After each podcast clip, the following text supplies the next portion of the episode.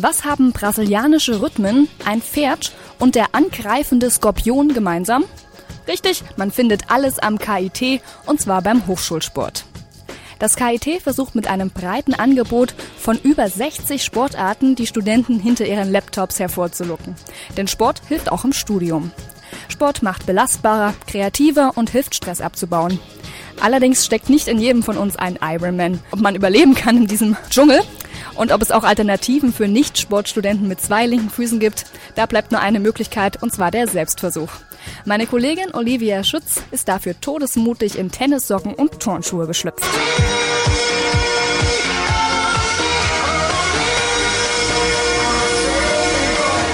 Jeder vierte Erste ist ein Couch Potato. Das hat eine Studie der Sporthochschule Köln herausgefunden. Im Gegensatz zu amerikanischen Universitäten, bei denen die Mitgliedschaft im Football- oder Cheerleading-Team schon Statussymbolcharakter hat, erfreut sich der Unisport an deutschen Hochschulen eher mittelmäßiger Beliebtheit. Wen wundert's? Mal ehrlich. Man ist gerade erst dabei, das Trauma Geräteturnen aus dem Schulsport zu verarbeiten, und dann kommt der Hochschulsport mit Ultimate Frisbee und Unterwasser Rugby um die Ecke. Slacklining, Wing Chun, Ninjutsu und Co. machen die Sache auch nicht besser. Aber man sollte das nicht so schwarz sehen. Wer weiß, vielleicht ist Yoga ja tatsächlich gut für die innere Mitte.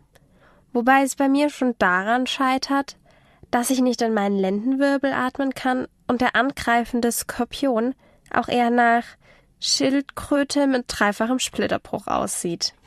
Gut, ich muss zugeben, ich bin weniger der Typ Fitness-Barbie, der mit pinker Glitzer-Leggings und Blender-Met-Lächeln über sein Aerobic-Brett steppt, sondern eher der Typ Bewegungslegastheniker, der sich zur Sicherheit bei der Anmeldung zum Tai Chi-Kurs auch gleich mal bei der Unfallversicherung vorstellt.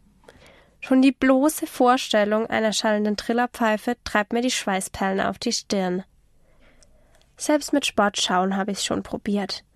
Ein Champions League Finale, eine Sportsbar, 180 Männer und ich. Während ich mich frage, was der Typ mit der Fahne am Spielfeldrand zu suchen hat, steigt bei den Herren das Herzinfarktrisiko linear zur Spielzeit an. Auch das temporäre Tourette-Syndrom und die wankenden Bierkrüge machen mir die Sache nicht gerade schmackhaft. Fazit. Zuschauen ist auch nicht weniger gefährlich. Vor allem, wenn man sich wie ich aus Versehen für die falsche Mannschaft freut. Aber wer konnte denn schon ahnen, dass die nach 45 Minuten die Tore wechseln? Allerdings tut das meiner Motivation keinen Abbruch. Ich meine, es muss doch unter fast 60 Kursangeboten eine einzige Sportart geben, bei der das Verletzungsrisiko nicht genauso hoch ist wie die Anzahl der Fahrräder auf dem Campus. Und tada!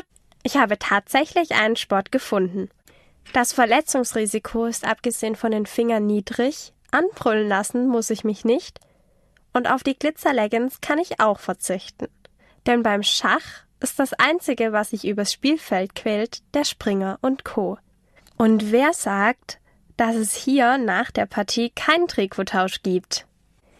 Wenn ihr auch den passenden Sport für euch sucht, schaut mal rein unter www.sport.kit.edu slash Hochschulsport.